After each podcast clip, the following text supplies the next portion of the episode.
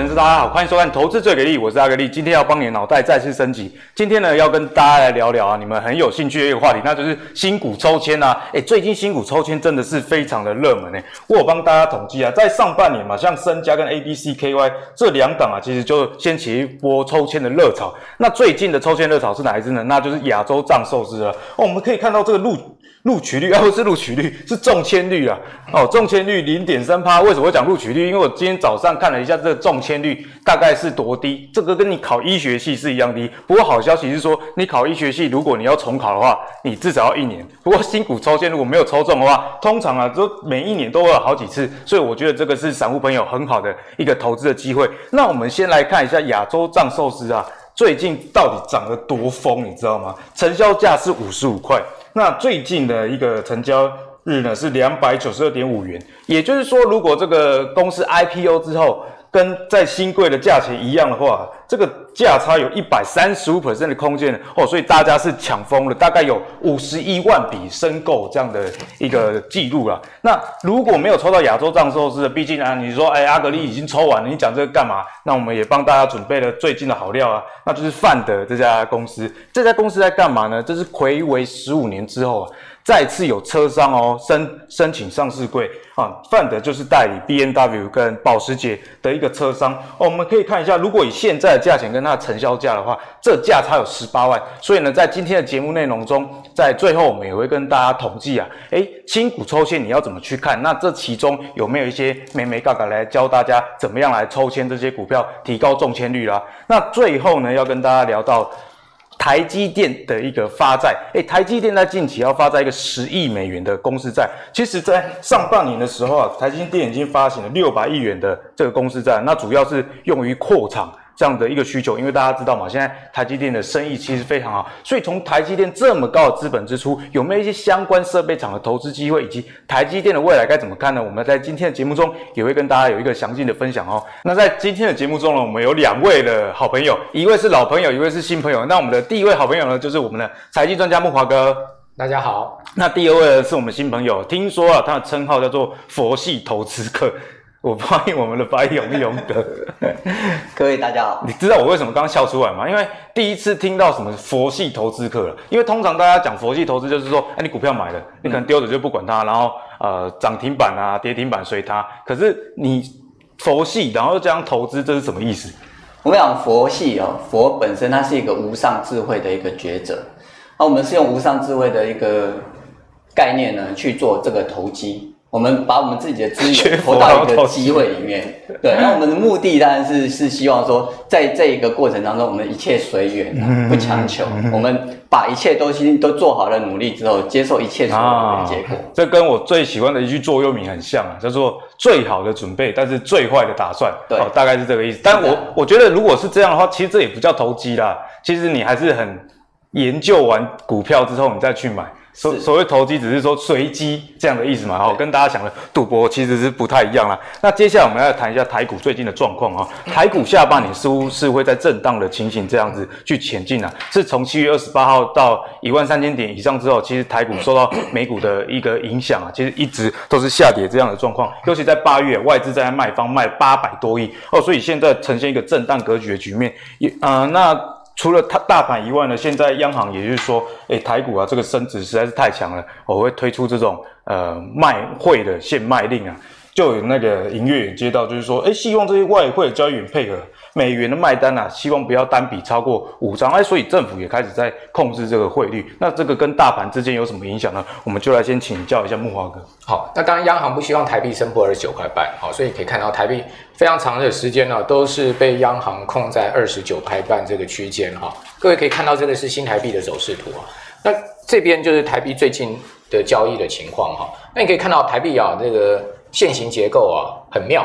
它每一天都会到二十九块两毛，欸、都会碰到哦。对，盘中都会到二十九块两毛，但是呢，收盘呢都会被央行 硬是给做回去到二十九块半了哈。那虽然说昨天有小升破二十九块半，但也不代表说这个趋势是被打破。对，好，那最主要原因就是因为央行要控制这个汇价哈。第一个呢，就是要防止热钱哦，这个大量进来投机啦。对，好，那第二个呢，就是因为台湾的出口商哦。还是需要有一点这个外汇的保护。好，如果说这个升值升得太猛的话，其实对出口来讲，相对它会压力利润就会会损。好，比如说台积电，它的这个营收跟盈余都是用美元兑台币来计算嘛，嗯、那台积电都会有一个这个每一季它都会定一个美金的它的目标价。哈，那如果说台币升太多的话，你想想看。针对这些大的这个出口商哈，他们是收美金的哈，嗯、所以说一定会受到一些影响。所以我说央行大家都要把它控在二十九块半。嗯、但如果说美元太弱的话，我想中长期啦，央行要控也很辛苦了。要因为毕因因因为毕竟的话，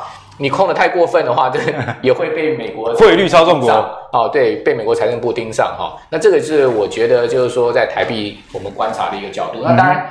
台币相对维持比较强势，对大盘是比较好啊。对，因为我们过去经验哦，就是台币跟加权指之间是呈现一个很明显的相关性。就当台币长期是走升的时候，大盘基本上不太容易走跌了。好，那如果说台币是一个长期走贬，那你说大盘要大涨也不太容易。是是。好，所以说以现在目前整个情况来看哈，那台币如果是偏向这个缓升的格局哈，因为我们可以看到这个格局是一个缓升的格局嘛哈。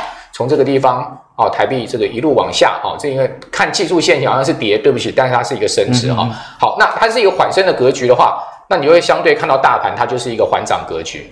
好，所以这个加权指最近就是一个缓慢的往上。哎，其实跟台币的这个线图好像有点一样哦。对，所以说我们常把台币当成是台股很重要一个观察指标，就在这边哈。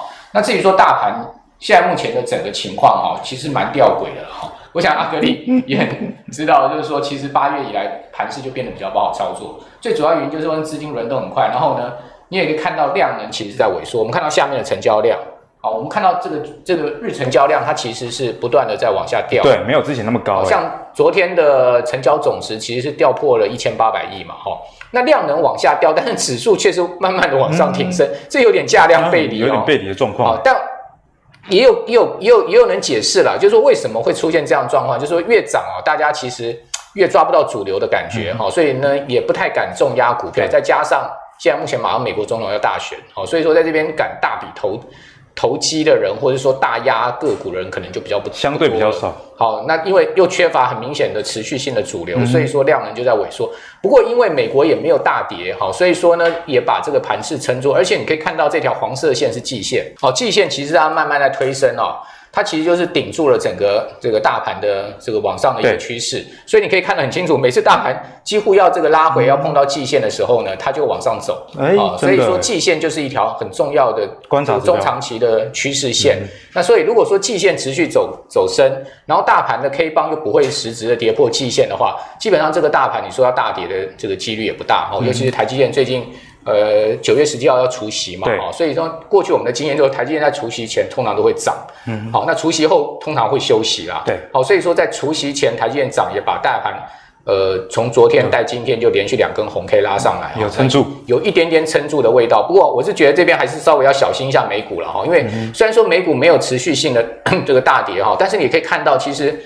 纳萨克指数的技术面，它其实这个有一些败笔，对，也是靠近季线的。你可以看到纳萨克它这一波它是跌破了五十日均线。那我们都知道，在五十日均线是美国呃交易员上面哈，他们非常重视的一条这个技术的支撑线。是是。那跌破五十均线，代表短线上面哈是有转弱的情况。再加上各位可以看到，这个五日线跟十日线它其实已经下弯哈，嗯嗯然后呢，看起来这个要这个死叉。这个月线的情况哈，所以说纳萨克的这一波下跌啊，其实感觉起来它的一个整修正好像还没有结束。那如果说纳萨克修正没有结束，它出现一个 A、B、C 三波的往下，哦，它有可能会破季线，再继续往下，嗯、那就危险。那时候对台股的压力可能就会稍微大一点。好、嗯，那所以说我觉得后面台股的一个另外一个观察点就在这个。美国的科技股上面哈，是不是能守住了哈，或是说适时转强，或者说它后面会演变出一个下杀的格局，这是我们在观察的。所以木华哥意思就是说啊，你要观察美股啊，这个季线到底像纳斯达克季线有没有守？其实木华哥的解盘一直都是很准的。就比方说，我记得在上个月木华哥就已经跟我们提醒了，哎，八月啊，其实要么就大跌，要么就是一个震荡。因为木华哥有提到嘛，那个季年线啊跟指数的这个乖离其实是大的，那你要么就等季线上来嘛，就像刚刚刚刚木华哥提到的现象，就之前也有跟大家分享过，所以短期我们来看，不管是美股啊，或是台股啊，这条季线是否又是有支撑，就显得相当的重要。那接下来我们就要请教我们的佛系投机客啊，看最近要怎么样投机？下半年呢，这个台股您怎么看？我想哦，我们看到这是九月下半月的一个台股，这是大盘的部分。那我这边画了两条线，这是一个三角收敛的一个样子。那刚刚也说到这个是季线，啊，季线的一个上扬的状状况是把一个 K 棒把它顶起来的，但是呢。在台积电除夕之前哦，昨天跟今天都是红棒上涨。嗯、那礼拜四除夕完之后，可能又要回到这个三角收敛区里面。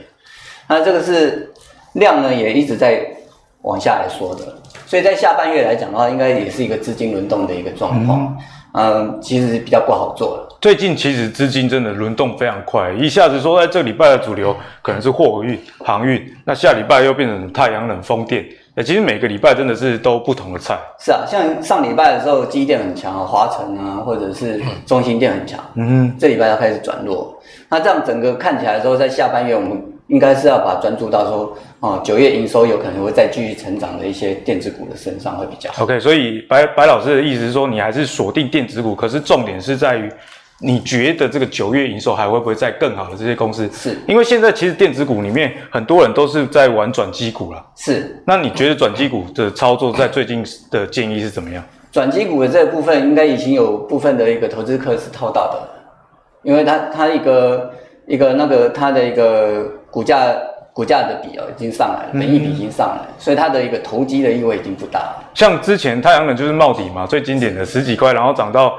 快快三十，那最近也是回档哦，所以刚刚木华哥跟我们的白老师都有提醒大家，哎，最近啊，其实你选股啊，特别要注重基本面以及大盘这个季线有没有守，这个是非常的重要。那讲完了最近台股的状况以后，我们再来看一下筹码一个动向。我们可以看到，因为九月嘛，就有做账行情这样的说法又出现了。那投信是不是真的会送大家红包呢？我们就来帮大家观察一下了。但是最近有我会观察到一个现象，投信买的啊，都是一些铜板股啊，比方说。像群创啊、友达、长隆、联电，其实这些都不是太贵的股票，所以现在资金是不是有往低价股，或者是说低基期的股票这样去走呢？我们就要请教一下木华哥你的观察。没有错啊，这个刚刚是投信嘛，对不对？对，投信买超的前三档股票哈，就群创、友达跟长隆哈。事实上，我把这个外资哦最近三个月买超的个股，如果以张数排行来看。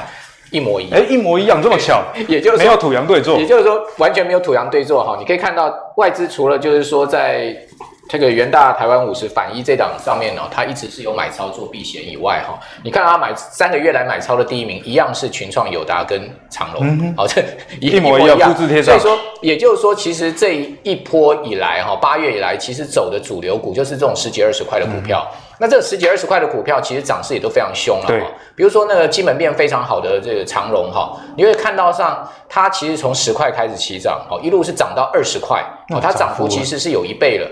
那在这个二十块冲锋陷阵这一个月，就八月哈，它往上急拉这一个过程中，其实是法人大量买超推升的了。嗯、可你也发现一个状况，就是说，当这个这个长龙涨了一倍的时候，即使它公布出来的营收是创历史新高，嗯、哦，它它第二季的季报也很好，但是它股价却是出现很明显的下杀哦。哦，所以大家要提防，对，大家要提防，就是说，其实有一股很大的资金哈，它其实并不是投信，也不是外资，但是呢，它是可以足够跟投信外资相抗衡。哦，这么可怕，对。然后反反而是趁法人在拉的时候，他把它倒出来。哦，尤其是这个上个礼礼拜应该是礼拜五吧，哈，对，那个长龙从盘中开始转弱哈，那是第一根黑 K，而且杀的非常重哈。事实上，我觉得上个礼拜五就是这一股很大的资金开始在倒这些股票的开始。嗯那至于说他开始到这些股票的话，我觉得短线上面这些股票就会进入到整理了哈，嗯、因为毕竟它已经出货了嘛。对。而而大家都知道说，那这一股资金才是真正把长荣拉一倍的这个这个这个筹码。好，所以说并不是投信法法法人啊，或者是说外资，因为他们是后面才上。所以这波法人感觉似乎是晚了一步。对，他们是晚了一步，但基本上他们还是有跟到了哈，就是说他们还是有做到这些股票。好，那但问题有散户，你如果是追到十九块到二十块的长龙的话，你现在应该是套住的一个状况。对，好，所以说呢，我觉得这个市场的变化非常大，也就是说难处就在这个地方哈。好，那至于说在整个筹码面上面来看哈，其实今年台股也是另外一个很吊诡的的这个情况哈，因为外资今年是全年卖嘛。好，你可以看到这张表上面，外资今年卖超这个六千多亿，哇，这蛮重的卖压哎，非常重的卖压。好，事实上它整个整个八月它也是在站在卖方哈，还是一个净卖超的情况。好，那投信是持续买超，哦，投信跟这个投信它大概今年以来是买了五百多亿，好，所以说外资卖出去的筹码一部分是进入到投信的手上。那投信为什么可以持续买呢？当然，我觉得跟那个政府的这个这个相关的基金的委外。操盘啊，还有就是说，散户大量去申购基金也是有关系了哈。那另外呢，自营商今年也是站在卖方，尤其是我觉得最近啊，自营商的这个从上周的周三开始哈，大概是九月三号、四号开始有一波结账潮，那这个蛮值得注意，因为从上周开始这个周间哈，这个自营商就是连续持续的，像我们这个板上有这个记记录，它是连续大概是连五卖。好，连续五个交易日卖超，哦，那这个卖超的金额都还蛮大的，好、嗯，那有一点点感觉，就是说自营商的自营部开始在做结账的动作，嗯，好，所以说我觉得，如果说自营商的自营部在结账的话，这也是我们要值得注意的，就是说，当这个市场消息最敏锐，好，然后操盘最灵活的大散户，好，就我们一般讲自营商的自营部，它是一个超级大散户，哈，那他开始在结账的时候，是代表是不是他已经觉得今年的。大多头的行情哦，大概走到这个地方已经差不多了，剩下大概就是鱼尾巴了啦。啊，那鱼尾巴他可能就不想吃了，他可能就说我给你吃就好。所以说他这边先结账，我觉得也是有道理。为什么？因为未来一个月美国总统大选选前，两岸的变数，美国跟中国的变数非常的多。那在这样的状况之下，他似乎是没有必要去赌这一波行情。是不是这样？他在这边先结账，然后先看看，好，等到美国选情明朗，好，或选后整个盘势明朗的时候，他再进场。我觉得这个可能性蛮高。嗯、那如果说是这样子的话，那自营商的心态是如此啊，这个法人心态是如此的话，那行情可能就缺乏啊这个大的通推升的动力。所以说你可以看到量缩也是很合理。好、嗯，所以这边就已经可能变成是一个个股零星表现的行情。好，所以这两天个股在表现的话，就是变成说。嗯哎，你可以看到它就去拉那个跌升的股票，像四星 KY 啦哈，这些已经跌到不能再跌的股票，它去拉哦，但可能它也是走一个短线的行情哦，所以就变成这样子一个短打的一个情况。好，外资我们刚刚讲到说买了很多低价股哈，事实上你去观察外资买卖进出，我们从筹码面观察，你会发现它也在连买一些冷门股。啊，真的？对，冷门股，我就观察到哈，我们先来看一下这档股票哈，其实它每天的成交张数都不多哈，大概几张啊？有时候可能都在一百张以内，哦、甚至五十张以内的这种，哇，好小哦。就但是这家公司也挺有名的哈，就是六一九五的狮肯，狮肯啊，卖家具的，广告很大嘛，哈，大家都知道他是在做这个家具。对，那今年房市是不是不错？哦，开始在增温，对不对？嗯、然后狮肯它最主要它是一个中价位的家具哈，它主要就是给那种首购族了。哦，就是说他买的房子可能在一千万啊左右这样子。哎，那那就是我买。那就是说刚性需求的族群啊，其实买这种呃组合家具，或者是说这个已经做好的这种定定呃这种家具，其实是蛮多的哈、哦。嗯、那你可以看到斯肯它的去年的营收其实不太好，它的 EPS 也不太好，因为整个房去年呃这个今年上半年跟去年它其实有一段沉寂啊，所以你可以看到它的股价的走势，最近它其实是。有明显在往上拉哦，哇，而且有，有拉了一根呢，有明显在在放量的情况，对不对？它之前的量都非常的少哈，那可能每天都几张的这样子的一个成交，而且之前大概整理了大概四个多月。对，好，那那那我就发现，哎，这家公司的股价有在动哈，我就去特别去研究一下它的筹码面，你会发现哦，其实蛮有趣的哦，外资是连买九周，哎，居然是外资在买，我们我们把它看到最下面哈。这个是外资连买的一个周数哈，外资是连买九周四肯，但它的买超张数不多，一百五十几张，嗯、但是一百五十张是分九周这样子慢慢一直买一直买，偷买。哎，那你有没有觉得奇怪？其实外资为什么会去买到十肯？比较没有办法想象，通常这种应该是阿格力这种喜欢买那种冷门股的人在买。对，这个通常哦都是可能有一些人他账户是开在海外，然后透过外资券商下单去买啊，嗯、所以说。并不是外资自己本身自营，他操作要去买进的，他是帮客户买的。好，所以说呢，但你就会注意说，那既然有人呢连续九周开始在买狮肯，那这个人一定跟 狮肯他有这个非常、啊、非常呃，可能是偏非常偏好思肯的人。而且为什么用外资的身份？这个也是 有点值得思考。因为很多人的钱是在境外。OK，哦，所以说他可能是用外资的身份。那那我们来看一下思肯的基本面，诶，你也发现他的确他 EPS 是在上来哦。哦，而且呢，它的八月营收是创历史呃历呃历来同期新高，嗯、就代表它的营收也在往上走，然后它的 EPS 也比去年第一季、第二季来都来的明显成长，所以在这样的一个状况之下，那就配合外资的筹码面，再配合它的股价，哎，这个逻辑就出来了。好、嗯哦，所以我是觉得大家也可以从这些冷门股来思考了，就是说你可能也不见得要去买很多，哦，你可能就参与一下，哦，然后然后你再观察一些。我我刚举的思肯只是其中一例哈，大家可以去再观察类似这种状况。那我想思肯也符合木华哥刚刚跟我们说的，就是要选财报好的。对。那第三季的财报会不好呢？其实从呃营建的角度来看，这个思肯第三季好的机会，我觉得是有了。因为毕竟刚刚莫华哥讲到八月营收创新高，而且其实银建就是一个逻辑嘛。今年的房市真的是非常好，你看在之前我们节目有提到，然后上礼拜。海悦跟爱三菱这个代销公司，哎，八月那民俗月两家公司都创下新高了，特别是爱三菱哦，光是八月就有六亿元这样的营收，它七月的时候营收是四亿，已经是历史单月的新高了。那八月创下了一个更高的纪录，所以呢，思肯这档公司也值得大家去追踪留意参考啦。不过基本面还是很重要，不是叫你无脑买啊。所以木华哥的建议是说，最近如果赚到股票的话，应该入袋为安吗？也就是说，你最近应该是比较灵活的操作哈，就是这个打带跑的战术，就是有赚要跑啦。好，然后呢，持股比重可能稍微降低一点，好，就是说不要在在这一段时间呃大压哈大股，因为如果说在座的观众朋友今年已经是有赚钱的话。多少可能就是说获获利了结，入袋为安，防守一下，持盈保泰一下哈。因为你现在可能要观察明年第一季到底会走什么产业，嗯，那尤其是我们可以观察最近营收，好以及这个第三季的季报出炉，哪一些公司或整个产业族群很明显的营收在一直创新高的，然后它的获利也持续在往上顶的哈。那这一些可能就是啊，明年第一季甚或上半年有机会的这个产业跟公司族群。好，那这个部分呢？就是我们现在目前整个行情在一个震荡整理盘整相对相对这个量缩的格局下，我们可以是慢慢去布局的。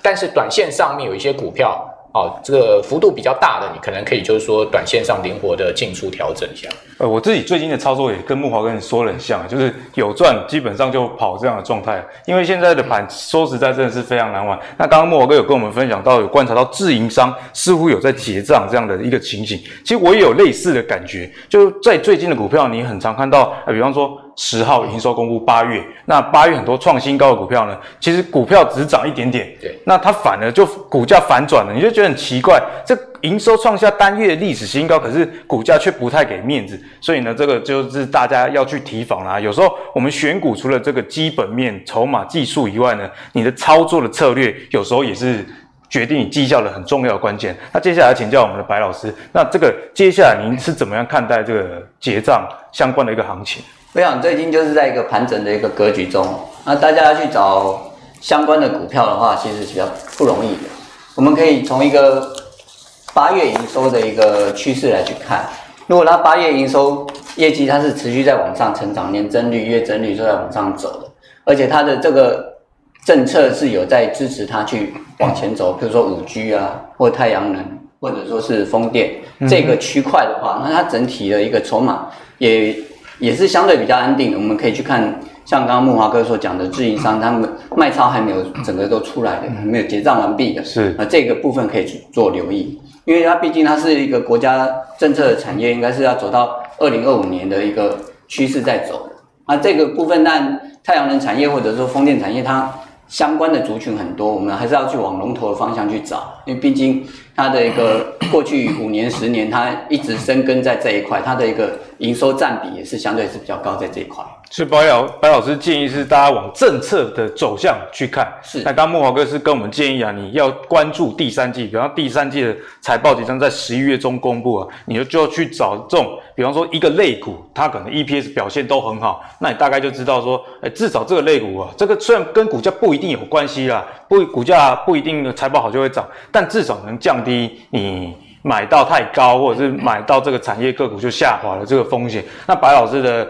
看法是说，那你至少要选一些政策有持续力多的啊。反正其实两两位来宾的看法，我觉得都非常好。一个是从基本面出发，一个是从政府的呃角度去探讨啊。所以呢，在股票的投资里面，其实有时候你不能只有。啊追高杀低的单一个股，其实你要有一个大方向啊。其实有时候方向比努力重要。你选对产业跟选对政策做多的族群，其实 只是相对比较重要。那刚刚的在节目一开始，我们有跟大家提到，哎，最近台积电其实发债发的蛮多的。那木华哥你怎么看待这个台积电发债这个动作？哦，那台积电因为未来几年它的这个制程推进哈，需要大量的这个资本支出哈，所以说台积电会趁现在目前利率很低的情况之下去发债哈，这是呃非常合理的情况。好，比如他最近发了一个十亿美金的这个这个美元的这个公司债，嗯，好，那利率相对比台湾高很多，可能会讲说，哎，那台积电在台湾发债的利率大概如果我没有记错都不到一趴，哦，这么低的利率，那为什么要在美国相对？相对比较高，好像是两趴多的利率哈。那我觉得台积电这笔钱十亿，它是应该是用在美国市场用嘛。好，所以说呢，在哪里设投资，就 资金在哪里取得，这是很合理的事情。比如说。先前不是有个大消息吗？就巴菲特不是呃买了五家日本的大商社吗？对对对对。那事实上，巴菲特是借便宜的日元去买的。哦，他也是在当地。对啊，所以基本上这个叫做空手套白狼了。嗯、也就是说呢，其实巴菲特也没拿自己的钱呐、啊，他是在日本借非常便宜的日元去买这一些日本商社的股票，然后这些日本商社都有很好的现金回报。好，也就是他的股息配发都不错。两头赚啊，两头赚嘛，对不对？所以说，巴菲特他们算盘都打很精。那台积电为什么要发十亿美元的公司债？那当然是为了在美国设厂嘛，因为马上美国这个总统大选完之后，财经要兑现他的承诺啊，对，哦，要在这个亚利桑那州要设厂，好，所以说我觉得基本上这个是否台积电在美国设厂用，然后至于说他在台湾哦，这个不断的发债哈，然后不断的买地。哦，最主要你可以看到他在南科连买四场，有没有？嗯、哇，一直买，一直买，狂买，把，旁边的这个原来什么光电厂闲置的这个，好像彩什么彩金的，对啊，彩金的，还有好像光阳科的也有买嘛，哦、嗯、就全部都给他收收下来，就是因为他将来在南科那边要大大展手脚，哦，所以我觉得他发债就是为了未来这个扩大他的资本支出做准备，再加上他每一季要配发二点五元的这个现金股利啊，嗯、其实台积电的现金流压力是不小。好，那这也看出来，就是说台积电未来的一个成长性啊，其实是很明确了。好，所以说为什么台积电能率领大盘这一次又是往上突围的最主要关键啊，就是毕竟台积电还是台股里面一档很重要的啊，这个长期看多的股票。嗯、而且台积电的股价也是整理了一个多月了。对，诶，ADR 已经溢价了一个多月，木华哥怎么样看这个状况？好，那这个折折溢价这个事情啊，基本上我们不能完全去把它回推说啊，如果说。这个折有折溢价，你一定要是马上去买进，这个买进或是卖出，好，因为其实基本上这个套利是不好做的，哈，因为它中间还涉及到一个汇价的问题，哈、嗯，对，好，那但问题就是说，基基基本上我是觉得相对而言呢，台积电长期的股价，哦，它可以维持一定的格局，这是没有什么太大的问题。我常常跟很多人讲，就是说台积电其实啊，会是你应该要。很重要的操作跟看盘。有有，我有听木华哥的话，我有买。对，那也就是说，当台积电有波段明显压回的时候，其实你不用太紧张了。那你其实应该反而趁这个量缩的时候，台积电波段明显压回的时候去买进。买进。但台积电当市场疯狂追价台积电的时候，其实你应该要站在卖方。啊、嗯，我觉得台积电它会有一个合理的股价的区间。好，所以逢低买，逢高卖，其实台积电应该长期操作上面哈，不会有太大的这个风险。好，因为毕竟。你看外资买了那么多嘛，寿险机构也买了那么多，然后 ETF 也买，对，然后法人也买了那么多。如果说 这个。呃，劳退基金啊，买了这么多台积电，如果台积电崩盘的话，那哇，那完蛋了，大家全民的资产都蒸发了。好，所以我觉得台积电它一定会有一定的这个买盘的支撑的。而且我觉得台积电最好的一点就是，如果护盘的话，你手上股票不一定会被拉，但是一定会被拉台积电。所以台积电，我觉得它是一直一个地板越来越高，那天花板越来越高的股票，那给大家做参考。那我们刚刚讲到台积电呢，网络上我最近就看到一个很有趣的议题啊，因为今年很多蚂蚁雄兵嘛，他们就说啊，你口袋。如果有一百二十万的话，那你要买的是合一 还是台积电？我们投机老师怎么看？我想这个是没有问题的哦。如果口袋里面有一百二十万，你要怎么买？然后我们安全为原则，嗯哼，我们买了可以放的。你买台积电，你有上百位年薪上百位的国内外专业的分析师每天帮你盯着，还、哦、不用给你钱，不用自己做功课，不用做功课。对，那合一嘞？那台积电现在是世界技术第一。龙头厂商，那未来三年还是世界第一，那何以嘞？嗯，那这样从这样的角度来看，你要买的能够睡得着觉，才能够。可是人家散户就是说，这个合一这个贝塔值比较高啊，比较会飙啊。那台积电那么稳定，真的赚得到钱吗？当然睡不着啊。是啊，那刚刚木华哥有讲到，就是说护盘的时候，那一定是先护台积电。嗯嗯。我们看到合一最近它一一波很大的修正的时候，又有很多人毕业文了。对对对对。那一百二二十万来的不容易啊。嗯。对，那你不如这个他。拿到了股息，然后赚到了价差，你拿这些钱稳中求胜就对了。你再去买合一好了。那我跟大家分享一下，因为大家知道阿格力是念生技嘛，一路念到博士。其实最近合一我有研究了，就在美国的三期临床了。其实之前过的他们是用医材的角度去申请，可是合一的那个新药啊，它其实是药膏。那你药膏用医材去申请，其实这是一件。我我个人是觉得也很奇怪的是。那公司派的说法是说，这样的申请会有助于加速拿到上市的许可，因为医材的上市是比新药这个标准稍微比较低一点。但是大家不要以为就是说，诶，医材没有过，那我们再用新药去申请这样就好。其实不是，因为它临床所需要的。人数是不一样的哦，所以这是阿格力提醒大家要留意风险的部分啊。那如果是合一跟台积电的话，我应该也是选台积电，因为我是属于比较怕死的。而且有时候你知道吗？这有知识的诅咒。当你对这个产业研究越多，比方说大家都问说，阿格力今年一定靠生技股赚很多，说没有，说呃那个国光二十几买三三十几就卖掉，没有八七十，因为我自己知道，呃这个疫苗啊，你台湾又没有多少的。人患者可以让你做临床试验，那到时候也一定是美国领先台湾的。可是有时候你太了解一个产业，在股市中反而赚不到钱。不过我觉得没关系的，大家还是稳中求胜。所以像合一跟台积电的话，我应该是会选台积电。那接下来呢，讲完台积电之后，又要讲一个大家很关注的话题哦，那就是金融股啦。那其实金控啊，在今年上半年的状况，其实。算是非常的惨重，大部分都是衰退了。少数像元大金这种受惠台股，上半年日均成交量超过两千亿哦，这比去年今年上半年日均成交量是比去年多了大概四十 percent 哦，所以。元大金才会有成长嘛，因为它旗下元大证券就是台湾最大的券商。那我们最近来看到大家之前比较疑虑的啊两家公司啊，分别是富邦跟国泰。诶，其实它的前八月啊赚的其实算是不错，像富邦的 EPS 自结有到五点九七元，那国泰有到四点二元这么多，所以呢已经超越去年的一个获利的数字。那很奇怪，那上半年大家不是说这些金控股啊尽量不要去碰？那现在市场上多数的。一个专家也是说，啊，因为利差的关系，所以金融股啊没有过去那么好。那我们该怎么样看待这个现象？我们先请慕驊哥。好，这事实上，这个富邦金跟国泰金啊，今年前八月哈，因为最近的新闻都出来哈，他们的字节啊都非常的亮眼，哇，这个吓死人，都明显的成长哈，而且那个寿险部门啊赚的都非常的多，好，就国泰人寿跟富邦人寿赚的都油累累。哇，赚这么多钱，为什么股票不会涨？对，哦，这个大家大家都在问这个问题。消息面这么好。赚了成长比去年成长这么大的幅度，为什么股票还这样子？各位看到这是国泰进的，是为什么这么委屈呢？你买到国泰股票，如果是你要做价差，你大概会疯掉。盘盘整大概 三个月，它就是一个地平线这样子，每天也没有涨也没有跌，对，好就是这样在盘。看什么 K D 好像也没有用，股价也没什么动。所以这个就是真的是佛系啊哈。佛系，你说要佛系的话，这个就真的佛系，真佛念佛就好了，对，因为你的股票股票股票也不会让你心跳，然后它也不会让你胆战心惊，也不会。如果以心电图来说，这算是死亡的状态。那基本上这种买买国泰跟富邦，我觉得都是长期投资人啊，嗯、他们可能就是抱着存股拿这个股息的的想法。那当除完息之后，当然就没有行情，没有动能了，对不对？所以说。如果你是 抱着存股要去买国泰跟富邦的话，你要在除夕前三个月开始布局。除夕前三个月，对啦，除夕完之后它就不会。因为通常除夕前一个月的话，我觉得莫老哥讲三个月是有道理，因为前一个月嘛，通常都会都会涨。对啊，你就慢慢布嘛，所以你可以看到他们今年涨一波也是在除夕季啊。对对对，有没有很明显？对不对？好，这个是国泰。那我们来看富邦是不是同样的状况？一样啊。它今年涨一波也是最高，也是到除夕的这个、嗯、这个附近啊。是啊，之后除完也是不会动。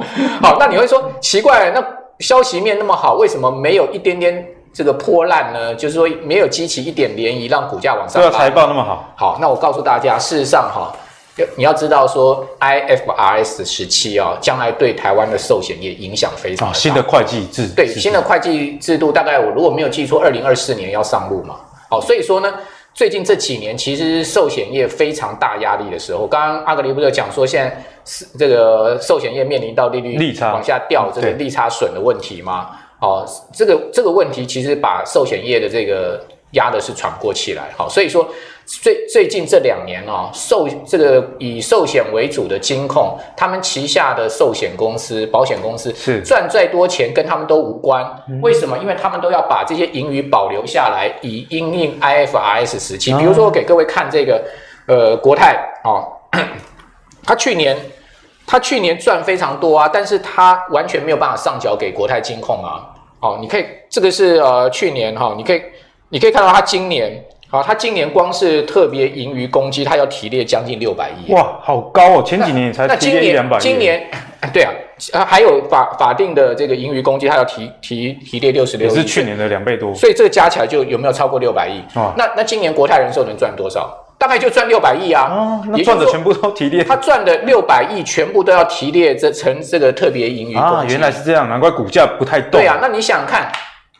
他全部赚的钱，全部提列这个盈这个公积到因应 IFRS 十七。那我请问你，那这个国泰金它哪能配多少息出来啊？嗯嗯嗯，所以说你可以看到说，哇，呃富富邦跟国泰可能它一年的 EPS，如果我们纯就这个财报来看，它的像富邦可能五块六块，对不对？那国泰可能四块五块的 EPS，可是你看到它的配息率是多少？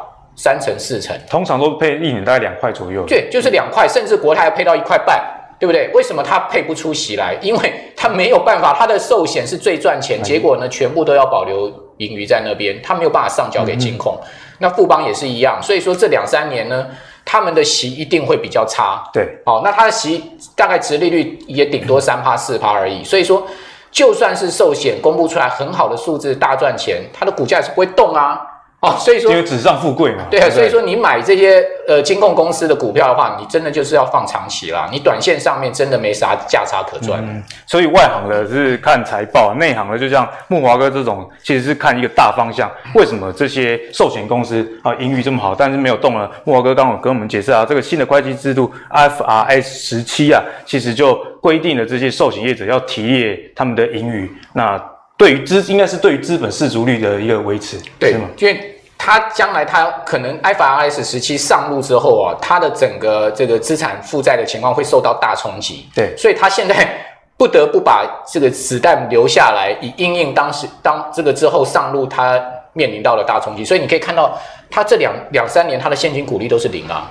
好以国泰金来讲，嗯、去年开始现金股利零，就感觉到压力真的很大哈。就钱就要全部这个存下来，子弹要保留下来，因为未来面临的状况非常的艰困。我帮慕驊哥画重点，他刚刚说二零二四要上路嘛？我记得如果没有错，应该是二零二四。所以大概就是这几年内啊，其实这些寿险业者他的现金的这个压力是相对比较大的。那白老师怎么样看待这个金控的一个现象？我想我们过去哈、哦、看金控股要买的话，会想第一个要买保险。保险比较多的金控股，第二个要买就是土地厂房商商办比较多的金控股。可是这个 I IFRS 十七，它已经是一定会上路的，那就是后面的话，他们富邦金、国泰金都先停业，所以呢，第一个就把它干掉。啊，你看富邦金跟国泰金、富邦人寿、国泰人寿是占比是最高的，所以这个我们就把它干掉。对，那在第二个就是资产。土地商办这个部分，我们台商回流嘛，然后台台币又升值嘛，这一块这一块的部分，肯定是在对金控股上面是会比较有帮助的。嗯，所以所以你的观察是说，买这些资产土地比较多的金控，可能是相对比较好的。对，因为它商办的话，租租金它是一个固定的收入进来。哎，你你真的是佛系耶！我看你刚刚从政策讲到土地，其实都是讲一个大方向。是啊，所以你真的要做好佛系的投资的话，其实就是刚白老师说的关键的所在了。对，你锁定是看到，把大趋势看到，那至少这个不敢说一定。投资没有一定的，但至少对于降低风险这一块是好的。那我们来看一下大家很熟悉的《富爸爸穷爸爸富爸爸》作者清崎啊，他是怎么说？他说银行股啊其实是末日了，他现在反而是劝败黄金跟白银。那其中他有很重要的提到一点是说所谓的巴菲特指标。那巴菲特指标顾名思义就是大概是股票市值啊除以一个国家的 GDP。那现在美国这个巴菲特指标呢大概是一点七。这一点七的数字是高还是低呢？其实它跟打抗泡沫、两千年网络泡沫大跌的时候，钱呐，这个巴菲特指标的数值是差不多的。所以美股是不是会有反转这样的一个状况？木华哥怎么看？好，那当然，因为现在大家都在讨讨论这个巴菲特指标。如果说用全世界股市的市值，我们讲全球哈，跟这个全球所有国家 GDP 去做这个相处的话，现在目前是一啦。那大家就很紧张，就是说为什么？因为过去的历史经验说，这个全球的这个股市市值来到这个全球 GDP 的一一倍的时候呢，基本上就是一个大崩盘。哦，过去历史经验都是这样。但问题就是说，它崩盘的时间点。我们不知道，对对对，哦，这个指标它是一个长线宏观指标，你不能把它当成是中短线操作的方向。比如说，哎，看到这个指标一亮红灯，我马上所有股票清光。哦，因为中中，我常常讲说，中中短线上面股票它是技术面、消息面、筹码面在决定，中长期它才会回到人跟狗的这种所谓经济的宏观的。这个指标上面，所以说巴菲特指标是一个非常宏观的指标。那那为什么巴菲特会创这个指标？因为很简单，因为巴菲特的资金量那么大，他几千亿美金，它不像你是几百万台币啊，它几千亿美金的操作，它一定要看，它有些布局是一步就是十年、二十年。比如我举个例子好了。巴菲特买进苹果，好，苹果它现在整个占波克夏海海瑟威的这个整个这个资产组合占二十四趴哦，这重压哦，好高，大概一千多亿，大概一千两百亿美金的市值哈，就是说整个波克夏海瑟威的四分之一，一千两百亿美金的市值是放在苹果上。你知道巴菲特买进苹果买了多久没卖吗？四年半。可是苹果的这个股票哈，它的周转率啊，对，哦，它的年周转率是百分之两百一十二。也就是什么意思呢？就是说，这个是呃，美国一家投资公司统计出来，苹果的年周转率是这个，它所有它的股票一年会周转这个百分之两百就对了哈、嗯。那代表说，一般的投资人买进苹果，大概持有的时间就是二十五周而已。也就是说呢，一般投资人是一个短期的、哦，但巴菲特他们的资金布局是一个中长线，所以他才会去一定要去观察这种所谓的这么大的一个宏观指标。那那会那换另外一件事情，就是说也有一个说法也很有道理，就是说其实现在巴菲特指标哦不适合现在现在全球股市，或者说怎么说？或者说因为现在股市真正在涨的不是 GDP，它不是基 基本面在推升的热钱。巴菲特指标有一个很重要的观点，他为什么要去跟 GDP 比？就是说你经济成长对股市的这个推升嘛。好，那现在已经不是 GDP，大家都不知道是不是经济在推升股市，是钱在推升股市，所以应该用 M two 去做基础。也就是说呢，全球股市跟 M two 的比。好，这个你一比的话，你就发现，哎，那基本上现在目前其实全球股市还有的涨，哦，因为 M2 还是一个很大量的在不断的喷发的一个状况，好，所以说各种说法都有。哎，因为我觉得说大家心中要有一把尺，就是说中长线你你你怎么看这个行情，好，或者中短线你怎么操作上面，你可能要把它区开区区隔开来一点。哦，比如说台积电这张股票好了，它中长线一定是看大成长。对，哦，那当然你中长线你就可以把它当成是你一个核心持股的一个操作。但台积电它中短线上面它还是会有技术面啊。最近在整理。对，它还是有高低差。比如说台积电每一次要除息前一两个礼拜它就在涨啊，嗯、那除完息它就不动啊。那这个也是筹码面啊。所以说，我觉得 even 台积电我们都可以拿。所谓的中长线跟中短线的操作策略，大家来应用。嗯嗯，所以刚刚慕驊哥给我们的观点，我觉得是非常好。有时候很多指标是长期的，那有些指标是比较短期，那你要根据你自己的投资目的去做调整啊。好，比方说你如果是做长期的投资，然后你每天看在那边看日 K D 或者是日的 R S I，这个就是有点奇怪，大概是这样的意思。所以。现在的股票推升，刚刚慕驊哥有帮我们补充到，你可以去观察 M two。那巴菲特指标倒也不是说没有用，只是说这个时间可能要拉比较长。那至于什么时候会反转，那个就是大家比较不知道一件事啊。那最后呢，要跟大家来聊聊新股抽签这件事。首先，我们先问一下我们白老师，哎，白老师，你有没有抽过股票？我有，我有，最近啊。最近你抽哪一档？寿司啊，藏寿司啊，你有没有抽到？没有啊，好难签率那么低，难难怪要来上节目赚赚一点钱。对啊，不然出不起烫寿司。所以在新股的这个抽签上，你有没有一些中过的经验呢？没有，完全完全都没有中。对，完全没有。嗯，真的是佛系的。好了，佛度有缘人，看来这个。中签的佛是跟你没有缘，跟新股无缘。那木华哥有中中过签吗？呃，很年轻的时候有中，很年轻的时候。最近这几年基本上都没中过。那其我也不是每档都去抽啊，比如说上周四我就没去抽，因为中签率实在太低了。大概一千个人里面只能中中一一个到两个人嘛。对，对，对，如果没有记错，大概千分之呃千分之二左右的一个中签率哈。所以说那个中签率真的是，除非你今年的这个运特别好哈，你才有可能去中到。好，不然的话，我觉得就是说。你可能就浪费那十十四块了，对不对？嗯、我记得每一次去抽应该要十四块，对对对，对。哦，所以说藏寿司像这些热门股票，因为太多人蜂拥进去抽，你反而不见得能抽得到。我觉得说，大家可以把你的心稍微放小一点，就是说那个价差稍微低一点的股票，那中签率稍微高一点。哦，其实你可以几率对，你可以这个散弹打鸟的方式，每一档都去抽。好，如果说你在账户里面的闲置资金是够的话，嗯、因为大家知道说它。它它这个资金要冻结一段时间，好，所以说 如果你手手上的资金是够，其实基本上只要看到价差，我认为大概有十趴以上的话，你都可以去抽。十趴以上才十趴到十五趴，你都可以去抽。因为也不是所有的股票都有新股蜜月嘛，对，有有时候你运气不好的话，还是会遇到中签之后亏损这样的一个状况。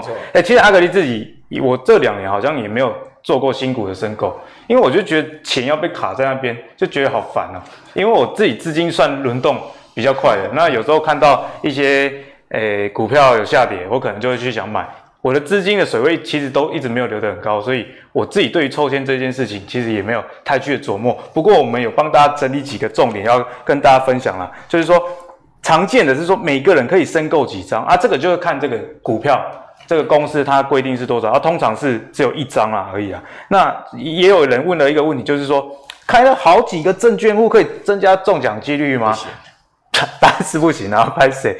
因为这是认，应该是认身份证字号的。嗯，对。所以，所以你要抽签，你要增加中奖几率，你你可能你的老婆、女朋友、儿子、女儿都要开一个户头。有人收集上千个这个图章身份证开户去专门抽签，真假的？抽抽抽签达人就对了。抽签达人。哎，台湾，我觉得台湾人真的是有一点很厉害，就是在薄利的事情啊，只有利，大家就会去做。你看我们的产业是这样，代工嘛，那个有时候两两 percent、三 percent 也在做。那股东或者纪念品，我有看到有有些人，哎、欸，规箱规规房间全部都是股东或纪念品，然后他们转卖做那个价差。哦，我当然我是觉得说大家不要那么累，多看我们的节目了。那价差多少可以抽呢？就刚刚慕驊哥跟我们分享到了，如果有十 percent 以上啊，才比较建议啦。哦，毕竟不是每一只股票，通常虽然这个上涨几率是高的，但有时候你。